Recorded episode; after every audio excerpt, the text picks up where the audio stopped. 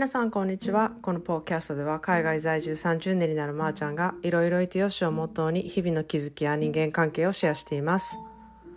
と皆さんいかがお過ごしでしょうか？えっ、ー、と今日はあの寂しい気持ちと向き合うっていうことについてねお話ししたいと思います。なんか日本はあの梅雨時期でちょっと雨が続いていて気持ちがこうどんよりしている人が多いっていうふうに聞いているんですね。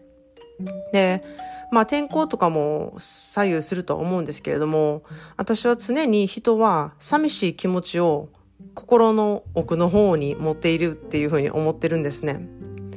で、以前、一人で過ごすことは幸せになることっていうお話を72エピソードぐらいでしたと思うんですけれども、まあ、興味のある方はちょっとそっちもね、聞いてもらいたいなと思うんですけれども、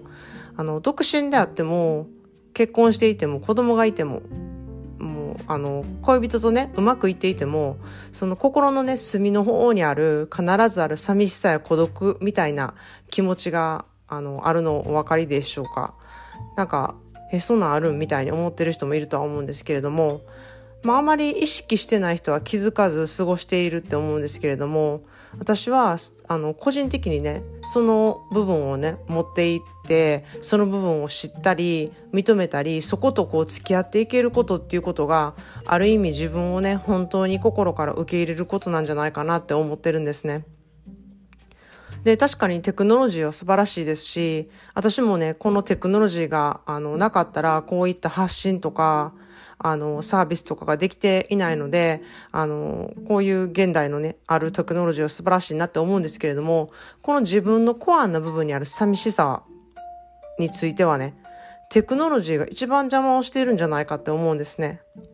で、こう人はね、じーっとしていると、ここのだんだん、あの、胸の奥の方にある孤独部分に突き当たるって思うんですよ。で、そこで、こう癖のように携帯で SNS を見たりとか、なんか友達にメールしたりすることで、こう気を紛らわしたりとか、で、また SNS をね、見ながらね、人と比べることによって、そこでまた孤独じゃないなって認識したり、またそれで、だから自分は寂しいんだっていうふうに理由を作ったりとか、こう、自分の気持ちに向き合わずに、なんかいろんなものでその気持ちに蓋をしてごまかしてたりとかそそのせいにしたりとかまた見たものでこう、うん、自分の気持ちをまたごちゃつかせてるというかなんかそういうごまかし方をねしているから余計に自分を見失うんじゃないかなと思ってるんですね。でここに向き合ってあの時にはね寂しい気持ちになって結構胸が苦しくなるなみたいなそういうね思いに向き合ってみると結構自分を受け入れて孤独と向き合ったりとかね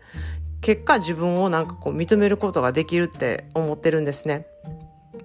でまあ今日の一言 English を私も選んだんですけれどもそれはあの Be still my soul Be still my soul soul っていうのはあの魂ですね。で、まあ日本語で言うソウルっていうやつですね。で、人生の、まあ訳すとね、人生のノイズの中で、この沈黙になった時でも心が確保できていますようにっていう、ちょっと難しい、あの、訳なんですけれども、これはもう本当になんかニュアンス的に知るっていう感じのフレーズなんですね。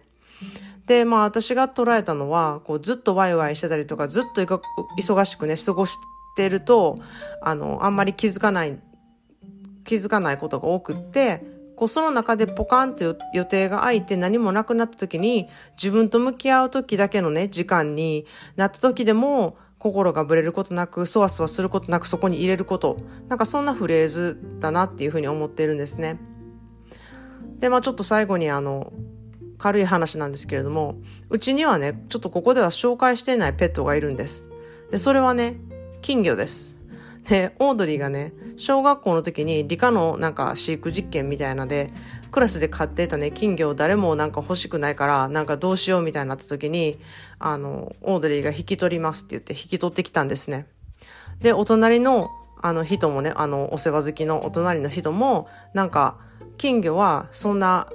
あの、3匹ぐらいおったらかわいそうやから、あ、2匹かなもらってきたのは、あ、2匹もらってきたのはすごい、なんか、あの、そんなん数少ないからって言って3匹くらい買ってきたんですよ。お祭りで。で、それを、あの、飼い始めて、だから合計、あの、5匹いたんですけれども、1匹亡くなって今、4匹いるんですね。で、あの、私はね、昔から結構夜店とかでもらってきた金魚はね、すぐな結構死ぬと思ったのに、この金魚ね、めっちゃ長いこと生きてるんですよ。で、なんか、あの、もう8年以上生きてるのかな？これ何より驚いたのは、あの、鯉くらいの大きさになってるんですよ。もう結構なんか金魚を通り越して気持ち悪いぐらい大きくて。で、どんどん大きくなって、あの、水槽も変えてったらまたどんどん大きくなって、もう、どれぐらいまで大きくなるねんみたいな勢いなんですね。で、昨日は、なんか気がついたら一匹がかなり弱ってて、ふらふらに泳いでたので、なんか、これもうあかんのかなみたいな感じで見てたんですよ、様子をね。そしたらだんだんなんか、あの、水のね、底の方に横たわって沈んでいったりとかしてて、あの、まあ、必死で泳いだりとかしてて、で、オードリーは、あ、これは水にいてるバクテリアのせいやとか言って水を交換しないととか言い始めたんですよ。で、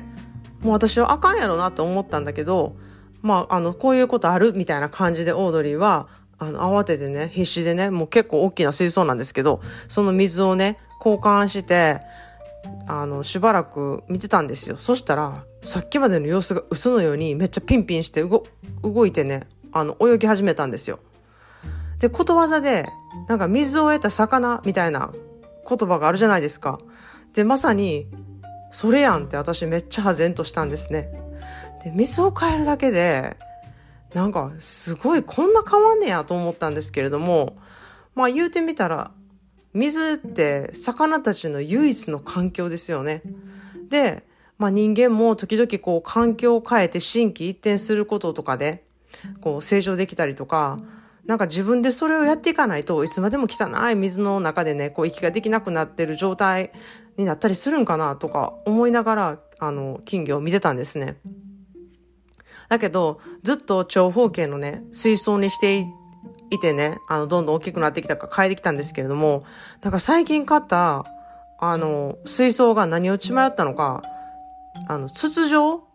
あの、円の筒状のね、大きな水槽にアップグレードしたんですよ。そしたら、角がないから、なんか永遠にでかくなるよとか言われて もう、これ以上大きくなってどないすんねんみたいなんですよ。で、みんなね、結構な、あの、オレンジ色だったのに、あの、一匹を除いて、みんな、色が褪せていって大きくなりすぎて、白なんですよ。なんか白い金魚って金魚ちゃうやんみたいな感じになってるんですけれども、まあそんなで、ちょっとね、あの皆さんも今週末ちょっと自分の水をね、入れ替えるみたいなこともしてもってもいいかもしれないなって思ったので、ちょっとこのポッドキャストを撮ってみました。で、あなたにとって水って何でしょうか？っていう、あの、質問も投げかけたいと思います。まあ、生き返ったね、気分になるような環境が、あの、私も見つけられたい、見つけれたらね、いいなっていうふうになんか思っています。それでは皆さんも今日も、あの、新しい一日をお過ごしください。Thanks for listening and have a great day.